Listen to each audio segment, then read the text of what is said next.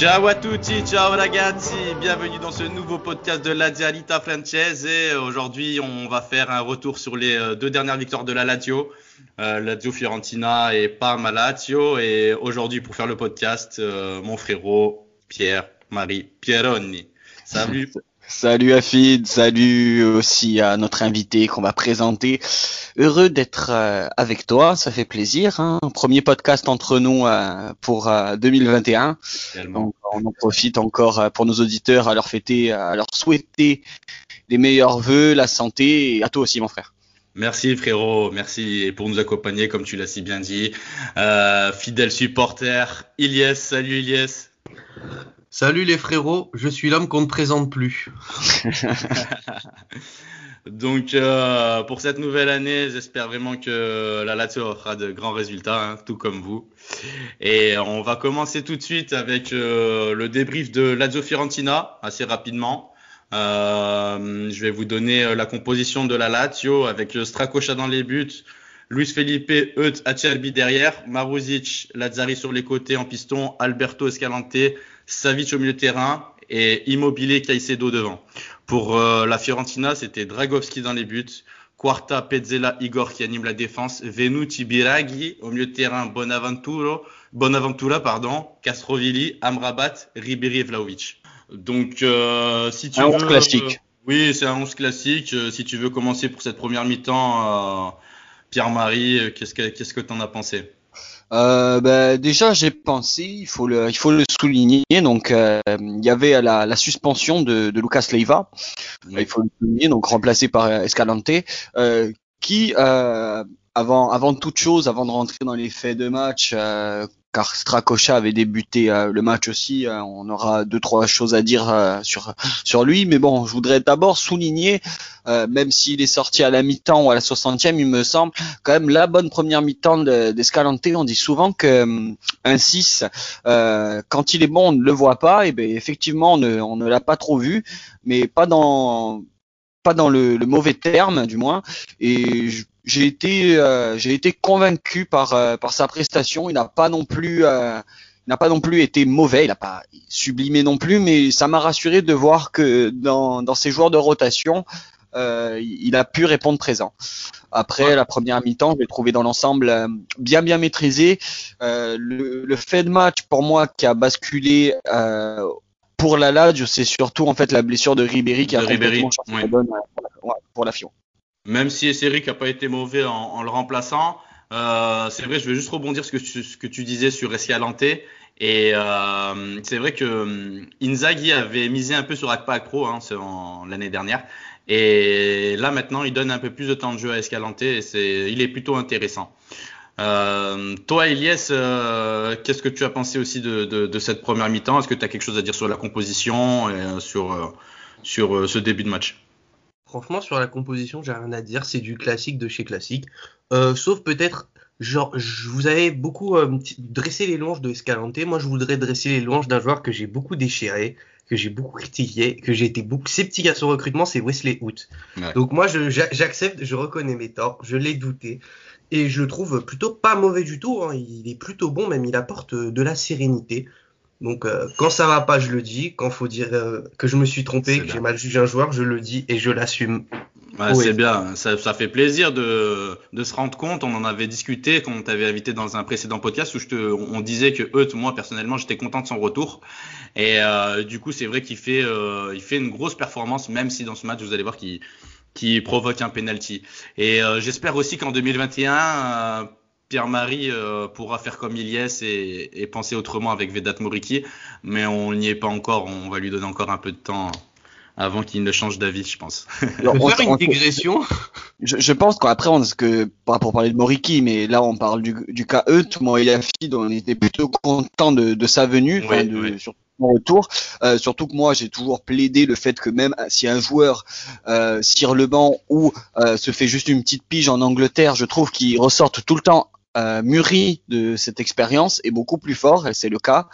Euh, et ça fait plaisir, euh, même pour Iliès, du coup, en fait, de se tromper, mais favorablement Mm. sur un joueur. Et au contraire, hein, on parlait de Moriki, mais Iliès, Moi, je rigole, eux, hein, ça fait bien sûr.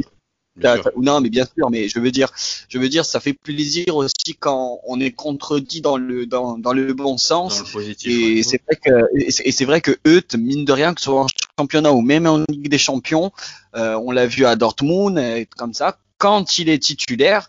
Euh, personnellement, moi, je suis satisfait. Je, je, je tremble pas, à contrario de, il y a deux, il y a pendant ces deux, ces deux années où il a passé à la LAS, c'est-à-dire de 2015 à 2017, où euh, c'était pas l'assurance tout risque et euh, on voit que ce défenseur a pris en maturité, a, a pu sûrement aussi se remettre en question sur euh, ses faiblesses et a énormément travaillé et, et c'est que du positif pour euh, pour le groupe et surtout pour la défense. On sait très bien que cette année c'est compliqué en plus.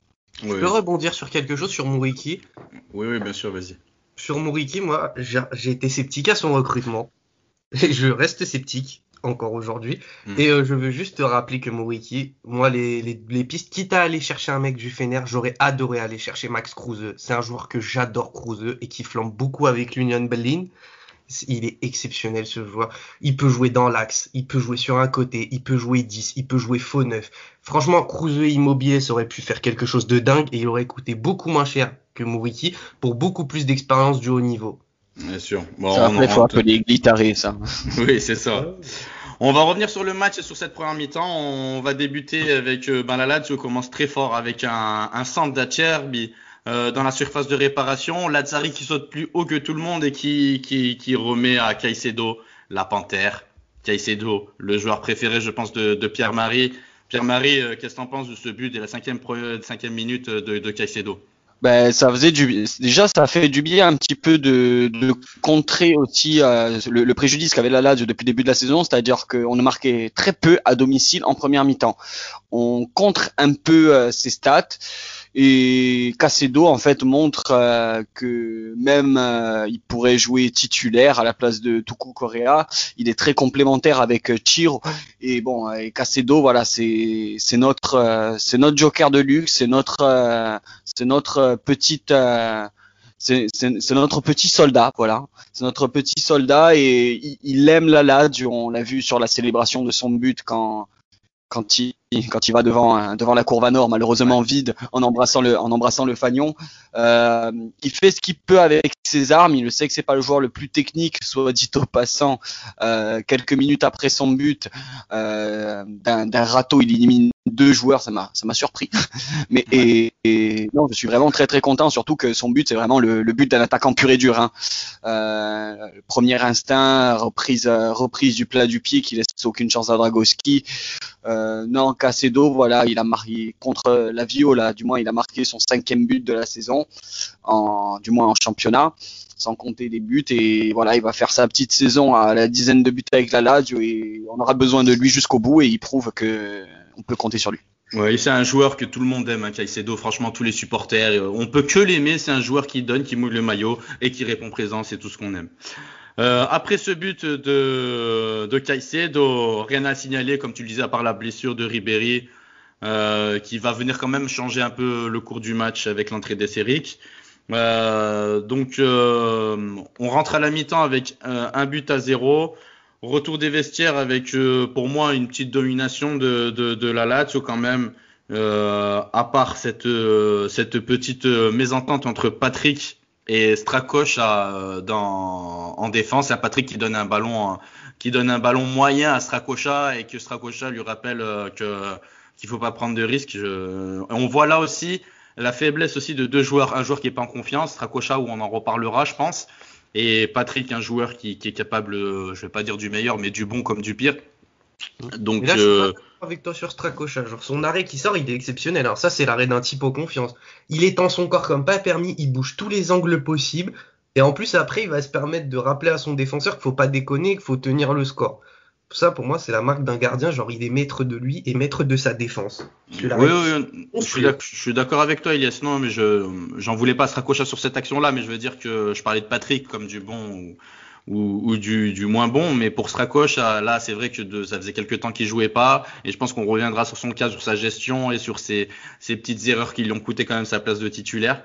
Euh, ensuite, à la 74e minute de jeu, Donc un corner de Luis Alberto, notre magicien. Franchement, lui aussi c'est un cas où il faudra qu'on parle, qu'on fasse des skills, de, une petite vidéo ou une compilation qui il nous régale à chaque match depuis quelques temps. Il est extraordinaire. Donc un corner de, de Luis Alberto qui vient au deuxième, au deuxième poteau, pardon, et tiro immobilier d'une frappe qui vient, euh, qui vient crucifier, euh, qui vient crucifier le gardien de la Fiorentina. Et, d'ailleurs, tu fais bien de souligner ce but car euh, bon, ce match que, que j'ai vu en direct, du coup à la télé. ce qui est bien, c'est que avant ce but-là, je me, avant au moment du corner, je me dis, ça fait longtemps que Tir n'a plus marqué sur corner en se faisant oublier au second poteau. C'est vrai. que ça a été, ça a été longtemps une de, de ses spécialités. Surtout les deux premières saisons, on a souvent vu euh, Tir se faire oublier au second poteau et marquer voilà ce genre de but rarement de la tête, mais souvent dans ce genre-là, et ça, ça a fait plaisir, hein, surtout que Tir continue sa,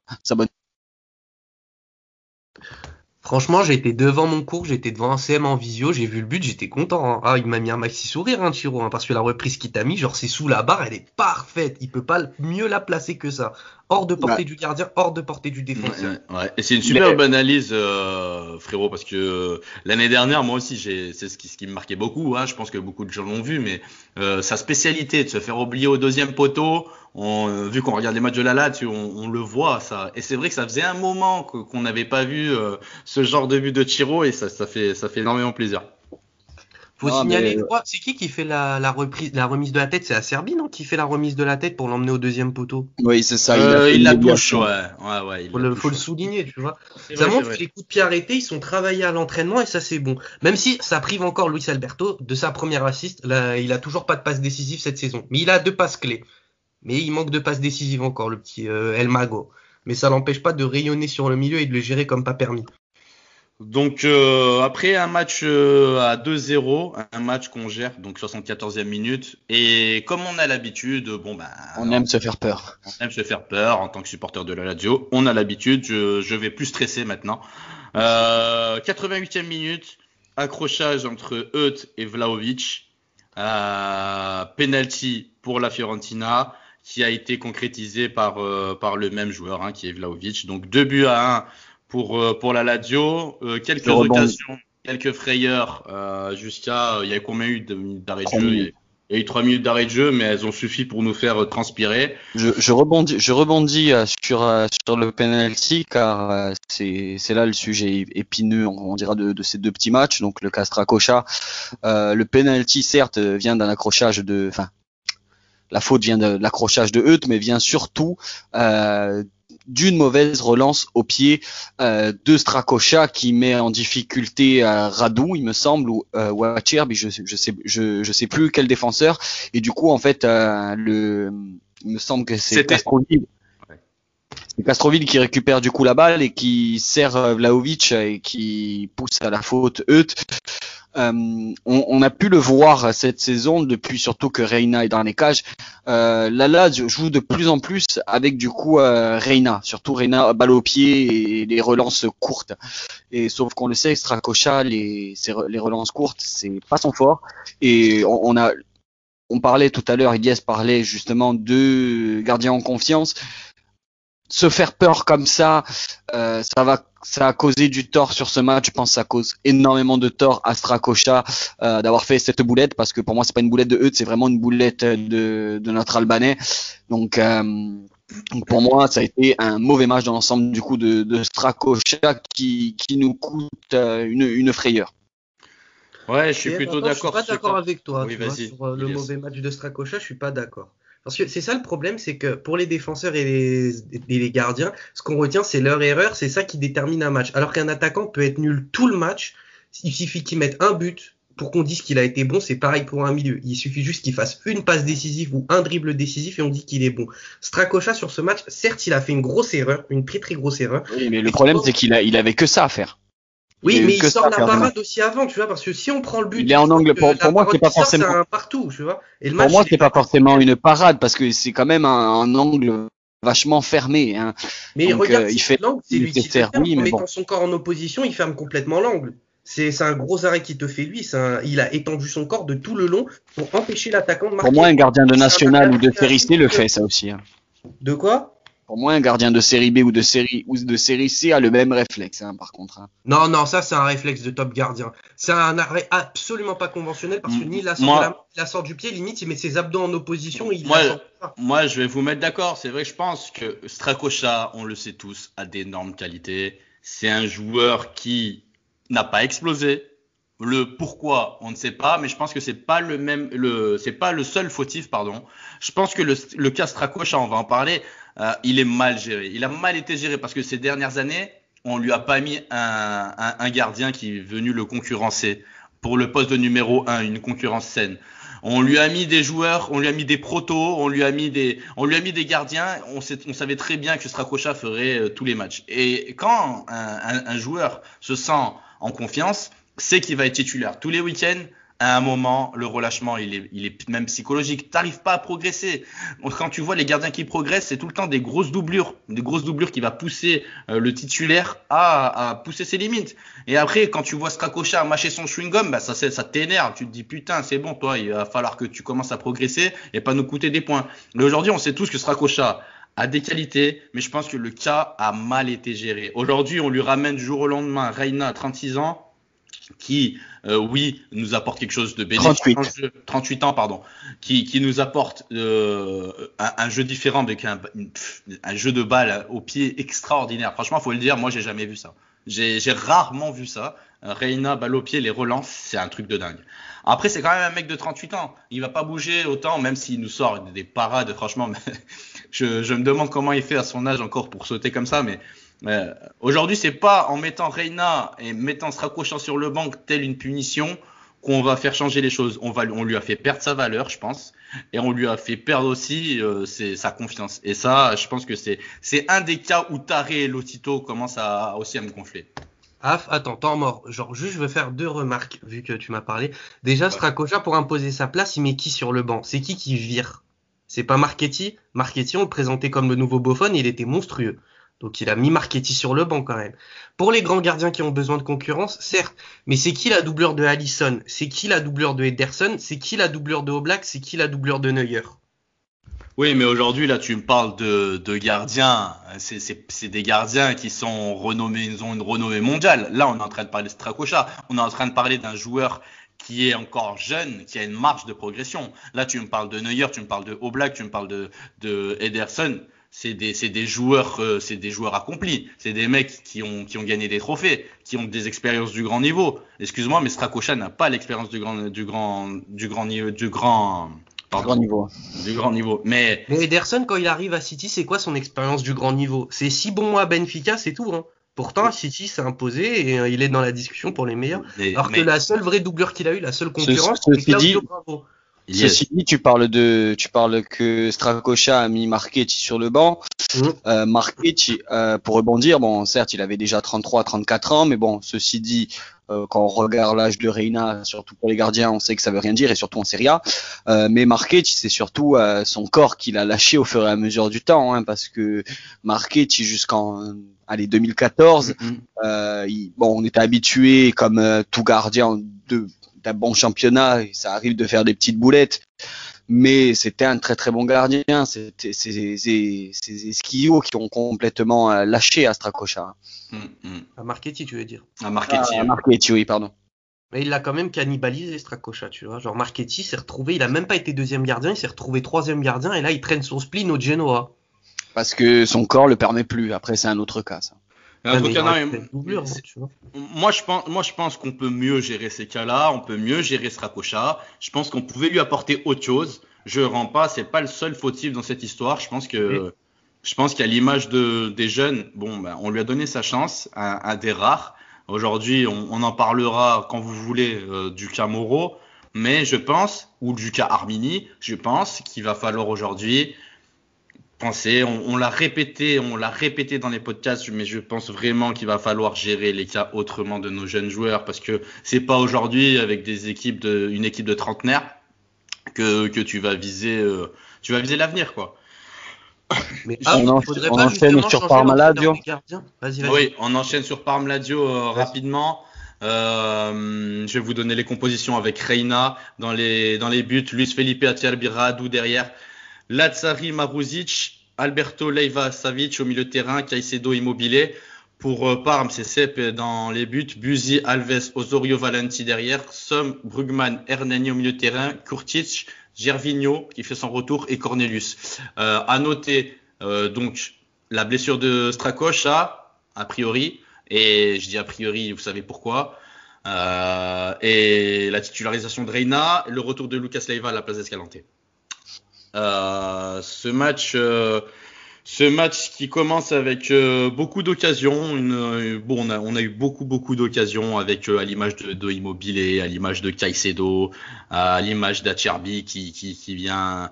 Je, fais un résumé du match assez rapide. Hein. Acherbi qui vient là sur le corner en, en, défenseur avec, il lève sa jambe et qui loupe un, on va dire l'immanquable.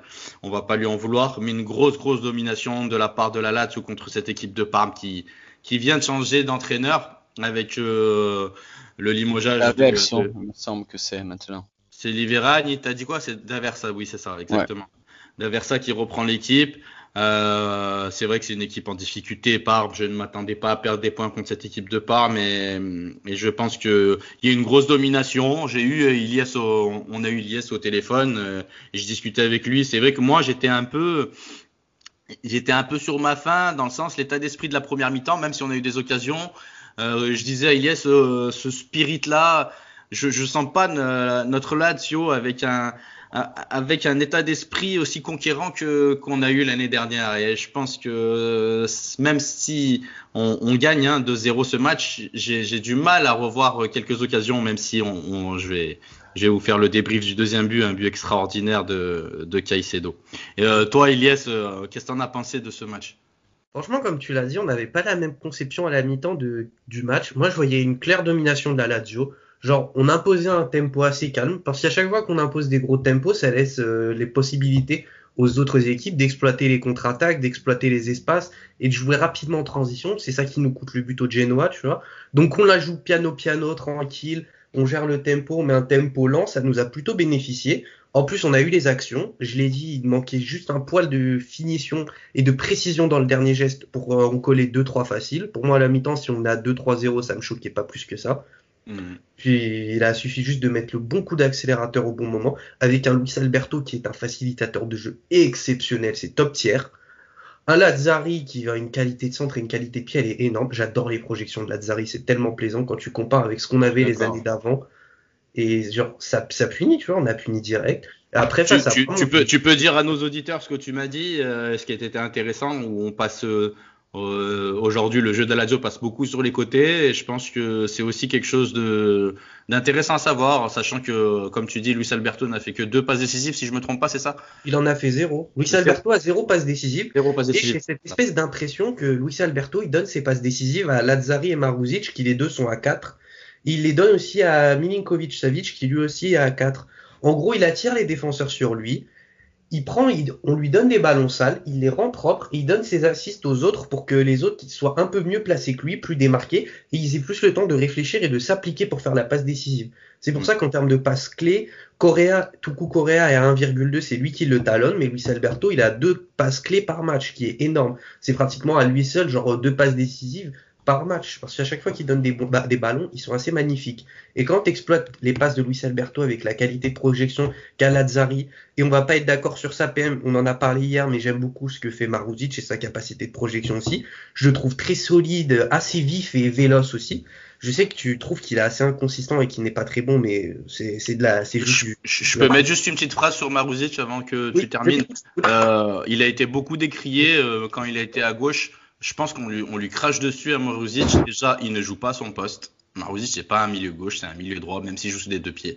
Et je pense que il le met par défaut à, à la place de Fares et Lulic. Mais moi, je pense que même s'il nous a fait un match catastrophique, Maruzic, eh ben, il fait ses matchs. Euh, J'ai vu sur Twitter, il y en a beaucoup qui le décriaient, qui l'insultaient. Maruzic, c'est pas possible. Je pense qu'on est très très très méchant avec lui. Et Maruzic, c'était un très bon joueur. Et il, il était sur les tablettes du Paris Saint-Germain. Et croyez-moi, c'est pas pour rien. Bah oui. Maruzic, franchement, j'aime beaucoup son profil. Maruzic, en plus, c'est pas un joueur qui triche, genre il est solide. S'il peut aller au duel, il va y aller, il va pas chercher à plonger haut. Tu peux lui envoyer des ballons, je ne sais où, des ballons dégueulasses. tu peux être sûr d'un truc, c'est qu'il va faire parler sa vitesse, qu'il va résister à son défenseur et qu'il va prendre le ballon et t'obtenir une touche, t'obtenir un corner, t'obtenir un coup franc intéressant. J'aime beaucoup sa capacité de projection et même en termes de repli défensif, il est très très bon. Il revient toujours défendre, il ne lésine pas sur les efforts et ça c'est très rare et c'est à souligner. Il y a, il y a un fait, il y a juste vraiment un fait à souligner aussi, d'où le débat Stracocha-Reina euh, qui porte à faux justement Stracocha, c'est euh, en première mi-temps donc euh, moi, comme je l'ai dit après sur euh, SS Score FR, il y a vraiment eu, euh, on a vraiment manqué de réalisme.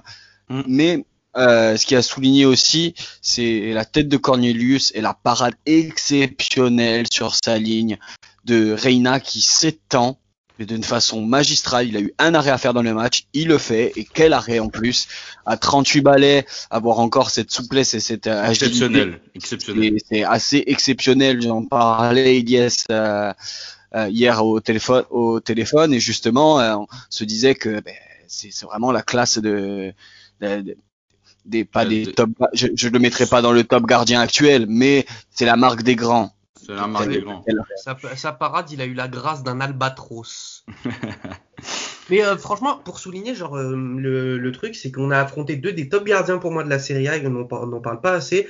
Face à la Fio c'était Dragovski et là, on a vu franchement le contraste entre un Dragowski qui marche sur l'eau et un Strakocha qui, tu vois, genre il est pas trop en confiance. Il fait quand même ses matchs, hein, je, continue à le penser, mais il est pas dans les meilleures conditions. Alors qu'on a un Dragowski, il est exceptionnel. Même s'il prend des buts ou autre, il sait jamais de sa faute pratiquement, genre parce qu'il sort toujours les actions, toujours les bonnes parades et autres.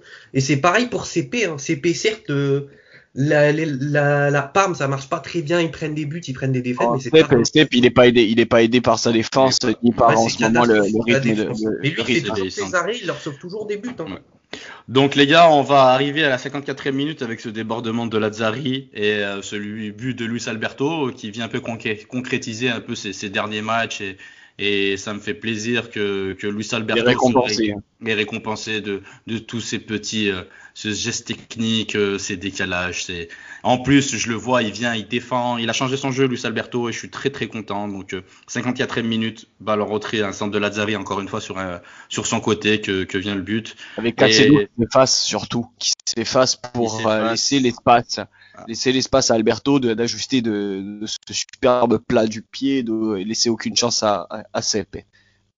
Ce que fait Caicedo là, tu sais, sur son espèce de feinte, c'est pratiquement une passe décisive pour moi parce qu'il ouvre un espace, il est exceptionnel. Le défenseur plonge avec lui, et il laisse Alberto pratiquement tout seul et libre d'aller fusiller CP. C'est limite une passe, le mouvement qu'il a fait. Ce sera pas comptabilisé tel quel, mais pour moi c'est tout comme. Bah, il vient mettre un joueur de 20 millions d'euros sur le banc, donc à mon avis, je pense que euh, Inzaghi, il, connaît bien le, il connaît bien le loulou et c'est vraiment un joueur, euh, un très très bon joueur qui se bonifie avec le temps. Euh, Caicedo et c'est vrai que ces gestes-là qu'on voit pas dans les matchs, vous faites bien de le signaler les gars. Ouais, on le dit jamais assez, mais c'est vrai qu'il y a des joueurs de l'ombre comme ça, les Caicedo, qui, qui n'est pas le joueur pimpant que tout le monde va kiffer, mais euh, c'est vrai de s'effacer comme ça sur le but de Luis Alberto, c'était c'était magique. Euh, on va, on franchement, attends, je suis désolé de te déranger, j'ai deux remarques à faire. Premièrement, c'est Caicedo, il est adoré par tous. C'est impossible de détester ce mec. Il respire le football, il, est trop, il est trop. Ah, je, genre, je, l'aime trop en vrai. Genre même s'il nous a pas coûté grand chose, c'est pas un nom la côte. Je, je l'aime trop, c'est le cœur qui parle. Il nous fait toujours vibrer, il fait toujours des trucs bons. Il, il, il se trompe rarement dans ses trucs. C'est génial. C'est mignon. Bah, les gars, on va accélérer un petit peu et on va parler du deuxième but qui est exceptionnel. S'il y en a un de vous deux qui veut le décrire ce but, euh, je vous laisse faire. Ah, c'est, c'est un but exceptionnel. Hein. C'est un but qui vient d'abord de. C'est la barre de Sergei Milikovic-Savic qui remporte d'abord un duel et qui vient faire euh, une passe, on dirait un peu trompe-l'œil, euh, dans, le, dos d'un défenseur, euh, Chiro immobile arrive devant Tsep on pense, vu que c'est Chiro qui va tenter son but, et non justement il y a, ce, jeu en triangle où il sert, euh, où il sert justement Casedo et qui, qui a plus qu'à pousser le ballon au fond, qui met son sixième but de la saison. Ce jeu en triangle après une longue construction justement de la Lazio, c'était c'est, du grand standing, c'est de la c'est qu'on connaît voilà de ces dernières années sur le but, euh, j'ai même pas exulté à crier euh, comme c'était un but fantastique, mais j'ai applaudi devant ma télé tellement c'était un but d'une grande, grande classe collective. C'était vraiment beau, toi, Elias. T'as un petit mot à dire sur ce but? Moi, sur ce but, je veux juste dresser les louanges d'un homme, c'est Sergei Milinkovic Savic. La passe qu'il te fait, elle est énorme. Et pour moi, Milinko, il a un profil, je sais, il coûte cher parce que son profil, il est unique. Il y a que, actuellement, dans le foot moderne, il y a que Pogba qui a les mêmes qualités et aptitudes que Milinko. Il y a Gravenberch aussi qui monte de l'Ajax, mais il ne coûtera pas aussi cher. Milinko, il est grand, il fait 1m91. Il court comme une, il a la taille d'une girafe, mais il court comme une gazelle il a une grosse frappe de balle, il est technique, il a une qualité de passe monstrueuse, il défend pas trop mal. Pour moi, Milinko, il a un profil mais à la Balak un profil à la Balak. Je dis pas qu'il a le talent de Michael Balak. Michael Balak, c'est une légende parmi les légendes. Mais pour moi, il a le profil à la Balak. C'est quelque chose de dingue. Genre, il, est grand, il est agile, il est technique. Il est bon pratiquement partout. C'est, quelque on, chose. On, aimerait, on aimerait bien qu'il y ait de la régularité dans, dans son jeu. Et là, il serait vraiment, vraiment un, un top player. Un top player. Mais je suis d'accord avec toi, Elias, en tout cas. Euh, bon, du coup, après. Ce, match, euh, oui, qui, qui est dominé par la Lazio 2-0. Euh, ce match qui, on va dire, la Lazio est, fait tourner un peu le ballon. On n'a pas de. On et on gagne. Exactement. Exactement. On va passer à un événement qui, vous savez, qu'on attend tous. La Stratita Dina Lazio Roma, le derby de la capitale. Et avant euh, de commencer euh, d'en parler, je voulais juste signaler qu'il y a un gros gros événement. Donc euh, ce sera Pierre-Marie qui va animer le match sur Twitch en direct pour vous, pour tous les supporters. Qui, pourront le suivre sur Twitch. il faudra le suivre sur SS Lazio Score FR où il vous donnera les indications sur Twitch pour pouvoir regarder le match en direct. Si tu veux nous en parler, frérot, tu peux, oui, donc euh, voilà, c'est la grosse nouvelle de 2021. Donc euh, SS là, durant score FR se lance sur Twitch. On devait aussi évoluer, pas que podcast et pas que sur Twitter, pour euh, justement diversifier un petit peu euh, nos programmes. Donc voilà, donc quel événement que les Derby de la capitale pour commencer cette aventure-là avec vous.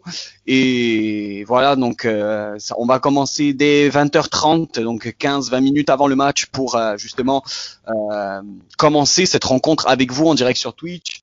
Donc c'est simple, l'abonnement de l'abonnement de Twitch, on dira pour suivre tout simplement le compte, ça va être le même que vous suivez les podcasts, c'est-à-dire c'est la Dialita Franchise sur Twitch.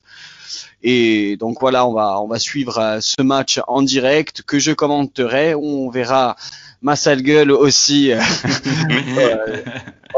en, direct avec euh, les émotions du live et, et, des commentaires aussi en live. Donc voilà, il va y avoir vraiment la grosse grosse soirée. Euh, après aussi, je tiens à le signaler, il va avoir euh, parce que ok, il y a le match, ok, il y a le live, mais la soirée ne va pas s'arrêter là. De suite après, on enchaîne. La Dialita Franchise enchaîne en invité d'honneur sur euh, sur un plateau ennemi, le plateau aussi de mon poteau Rabal. Monsieur Rabal. Monsieur Rabal qui, qui a eu la gentillesse de m'inviter. Monsieur Ben Sport, hein il faut le souligner aussi. Euh, de, mais voilà, de de débriefer cette rencontre et j'espère pour nous la Dial victorieuse, euh, histoire un peu de faire bisquer ces romanistes, hein, parce qu'ils le méritent. Et, et voilà, donc gros, grosse soirée à prévoir. Donc rendez-vous dès 20h30 vendredi en direct sur Twitch sur la Diaita Franchise, puis sur YouTube, puis sur YouTube sur le, le compte de Rabal, tout simplement. Euh, donc sûrement de 20h30 jusqu'à minuit euh, avec vous pour suivre ce, l'événement de l'année pour tout la Diane. Oui, donc euh, ce derby qui va se passer euh, vendredi à 20h45. Euh, la Rome qui, a fait match nul pour son dernier match contre l'Inter. Hein. C'était un, c'était un gros match. Ils étaient menés et ils ont égalisé vers la fin. et avant ça, ils avaient gagné contre Crotone et la Samp. Euh, que pensez-vous de, nos chances contre, contre la, la Rome? Est-ce que vous pensez qu'on va gagner ce match euh, La forme du moment? Qu'en pensez-vous? T'en penses quoi, Elias? Franchement, moi, il y a un homme côté Roma qui me fait très très peur. C'est Henrik Mkhitaryan.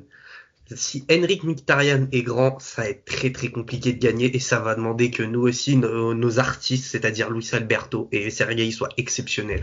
Parce que si on a un gros gros match de Henrik Mkhitaryan, qui je rappelle est meilleur passeur de la Roma et meilleur buteur de la Roma, il, part sur une saison de dingue, il est exceptionnel, il marche sur l'eau. T'as Zeko qui revient en état de grâce, t'as leur défense auparavant qui était leur point faible qui commence à refonctionner. Il y a Karsdorp, euh, il a été sorti du cercueil, il est, il est encore non, il était plein de formoles. Il est en train de... aussi très très bon au milieu. Oh là là là là. Mais moi, je crois quand même en nos chances. Franchement, j'y crois très très sincèrement. Après, après, après, à mes yeux, en fait, euh, pour ces matchs-là, forcément, euh, c'est le derby. On, a tous un peu la, la peur au ventre parce qu'on on, le sait et, et l'histoire l'a écrite. C'est que euh, ce match-là, peu importe la forme des deux équipes, c'est un match à part entière de toute façon. C'est un match à part entière. Le temps s'arrête durant 90 minutes et peu importe qui est le mieux classé des deux équipes, euh, qui a la meilleure forme. Euh, c'est un derby, comme on dit, un derby ça se gagne. Un, je, ne suis pas trop pro dicton, mais ce dicton je l'approuve à 300%. Et ça va être un, un, match à mes yeux aussi de tacticien. Donc qui va être le meilleur entre Simone Inzaghi et Da Fonseca. Euh, donc c'est Fonseca, donc, voilà. pas Da Fonseca. Fonseca. Oui, bon, Da, da Fonseca. Paolo Fonseca. Et, ouais. Je suis d'accord avec vous. Je pense que l'aspect psychologique, on le sait très bien pour ce genre de match, est, est très important. Après, aujourd'hui, c'est vrai qu'avec euh, les stades vides, euh, jouer à domicile, bah, ça veut plus rien dire. C'est une première dans l'histoire d'ailleurs. C'est une première dans, dans un derby. Euh, ça va être l'approche du match, des joueurs, la concentration, beaucoup de choses. Et puis aussi le 11 de départ, les choix de, de Simone Inzaghi, même si je pense qu'il va pas y avoir de grandes surprises et qu'il va, qu'il va quand même laisser sa chance à, pas, pas laisser sa chance, mais il va titulariser, titulariser pardon, Reina dans les buts. Il, va, il va falloir, il va mettre des, gens, des, des joueurs d'expérience. Je pense que l'aspect mental sera important. Et j'espère que des joueurs comme Radou va, va, galvaniser un peu, un peu le vestiaire parce que ce sera, ce sera vraiment quelque chose d'important. De, de, Franchement, moi, je suis en confiance pour le derby. Genre, je sais qu'on va le gagner. J'ai cette espèce d'intuition certain qu'on va le gagner et qu'en plus, on va lancer notre saison grâce à ça. Ça va être le tournant de notre saison. La Roma va couler après leur défaite et nous, on va la lancer et on va enchaîner les victoires. Que Dieu t'entende.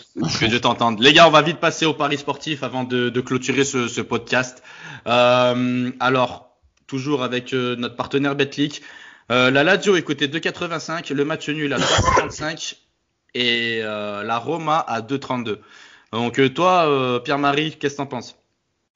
Euh, dur, dur, dur. Sur ces matchs-là, c'est impossible de dire hein, la Roma gagnant. Bon. Je mettrai une, je mettrai. Euh, par je... contre, cette, cette côte, je, j'aurais même pas dû la dire. Hein. Mais bon, moi, euh, je tente très bien quand même euh, un nul, un nul cash. Euh, on, on, a vu, on l'a cité tout à l'heure, qu'il y a eu énormément de nuls dans le derby de la capitale, derby qui va sonner creux mais je pense que tout la Dial et tout le romaniste ils vont quand même le suivre avec euh, la même passion, ceci dit. Mais, mais voilà, je, malheureusement, je, pour nous, je vois un nul, un nul, mais avec un, un gros, gros match de part et d'autre. Euh, moi, je, signe pour un nul. Je signe pour un nul, du moins, je signe pour la victoire, mais pour, pour nos auditeurs, je mettrai une pièce sur le match nul entre la Lazio et la. Moi, je vois, victoire, je vois, une victoire avec le but victorieux de Vedat Mouriki. C'est écrit, c'est écrit, c'est écrit gros dans le ciel. Mais, euh, il, va, il, il, va, il, va, pas jouer, il va pas jouer, Elias. Franchement, je te propose une autre côte, mais euh, je pense que tu devrais changer. Franchement, moi, je suis quelqu'un d'optimiste. Je l'ai déchiré, Mouriki.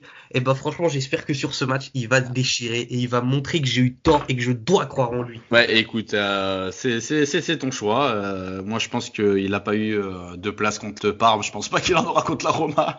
Mais on sait jamais. On sait jamais. On sait jamais. Un malentendu. Pour moi, je vais, euh, je vais miser sur un match nul à 3,55, même si j'espère la victoire. Euh, je m'excuse même de penser à un match nul. False salade, j'espère vraiment qu'on va gagner, mais je pense qu'un un but partout, euh, ça peut être intéressant et la cote à 3,55. Donc, pour résumer, match nul pour Pierre-Marie et moi-même à 3,55 et un but de Muriki, c'est ça? Et une victoire. Je vois bien un 2-1. Et une victoire. La victoire est à 2,85. Voilà. On va clôturer ce podcast. Merci beaucoup, beaucoup de. Attends, j'ai un petit cadeau pour vous. Je vais Ah. vous proposer un petit quiz. Un Il y a petit des quiz. Alors rapidement, Elias, vas-y. Rapidement. Vas-y, allez. rapidement, on va le faire. Alors, première question. En F derby sur le banc lazialé, combien de victoires compte le Mister? Euh, Cinq. 4. Moins. Ah, tu es proche. Ah, bah, on va dire 3. Exactement. 9 derby, 3 victoires. Ça incite à la confiance, ça. Depuis 2000, il y a eu combien de cartons rouges distribués? Je tiens à dire que dans tous les derbys européens des 5 grands championnats européens, c'est le plus grand nombre de cartons rouges distribués depuis 2000. Il y en a eu Neuf. combien? Euh, 9. 16, Plus encore. 16, Plus que 16. Oh. 21, Tu es presque PM. 22, Presque encore. 23, On dirait le juste prix. 24. Eh oui, c'est 24. Énorme. Eh oui. Alors, encore une petite question. Quel était le score avant le doublé de Totti et sa très célèbre célébration 2-2. selfie 2-0 pour la Lazio avec euh, Felipe Anderson qui avait marqué. T'as anticipé ma question. Et en quelle année ça a eu lieu? C'était en 2016 ou 2015 2015, tu as raison. Et cite-moi l'autre buteur côté Laziale que Felipe Anderson. C'est une légende absolue, il jouait milieu. Maori. Exactement. Ah non. En quelle année la Lazio s'est-elle couchée pour priver la Roma du titre? Euh, Ben, 19 en 99, non? Non, c'était face à l'Inter. euh, 80, 80, 88, ça remonte ça, non? Non, c'était l'Inter de Mancini. Oh putain, 2009, 2009-2010. Ouais. Exactement, c'était en 2010. Quel a été le score du match? Euh, je crois que c'était 2-0 pour l'Inter, non? Exactement. Qui était l'entraîneur côté Lazio? Euh, Ross, il est toujours, je crois. en Non, 2010. ça a changé justement. Déjà Euh, Oui, c'était Reja. Non, c'était Reja. Et à quelle place la Lazio a-t-elle fini cette année-là? 9ème, Plus encore, hein, c'était un peu plus bas. 11e 12. Un poil plus, oui, c'était 12. Et euh, on a affronté aussi l'Inter en Supercopa, question bonus. euh, qui a remporté la Supercopa Euh, en 2010, tu dis? 2010 Ouais. Ouais, Euh, c'est nous. l'Inter. Et oui, non, c'était nous. Et qui a marqué nous, c'était nous, c'était Cruz. Non, c'était un Italien, un chauve. Rocky. buteur. Oui, il y a eu un but de Rocky et il y a eu un but de l'un des joueurs préférés all-time de PM. Euh. Francesco Totti. Non, c'est- Mathusalem. Franchement, Francesco Totti, ça aurait pu être marrant, mais non. Mathusalem. Allez, oui, exactement, c'est Matouzalem. Donc voilà. Encore une petite question, j'en ai dernière. préparé. Hein. Allez, Euh, quel dernière. joueur a marqué le but égalisateur pour la Lazio en novembre 1992 Signori. Non, 92, c'était une légende absolue. L'un des mecs les plus borderline qui soit. Gascogne, Gascogne, Gascogne, Eh Gascogne. oui, Oui, plus, Et tu as acheté son maillot. en plus. Putain, c'est vrai, putain. Et Bon, euh, les gars. pour finir, je vais juste dire, est-ce que vous pouvez me dire en quelle année Klose a marqué son but victorieux à la dernière seconde? Encore en 2012. 2012, pas décisif de Mathusalem d'ailleurs. Et oui, est-ce que tu peux m'imiter le commentaire de Piccinini? Ça fait Mathusalem. Close, close, Exactement, et ça, ça Ouais. fait plaisir. Merci, merci Elias Merci pour ce, pour ce- pour ce quiz. petit cadeau. Merci à vous, merci à On vous. se, on se quitte là-dessus. Merci encore de nous écouter. Euh, à très bientôt pour le débrief, bien sûr, du derby sur euh, la Salita Sanchez. Euh, on se dit euh, Pierre-Marie Pironi vendredi 20h45 pour le live Twitch. Je voulais juste rajouter ça. voilà. Ça marche. Allez, ciao à tutti et forza Lazio. Forza Lazio. Forza Lazio, ciao a tutti.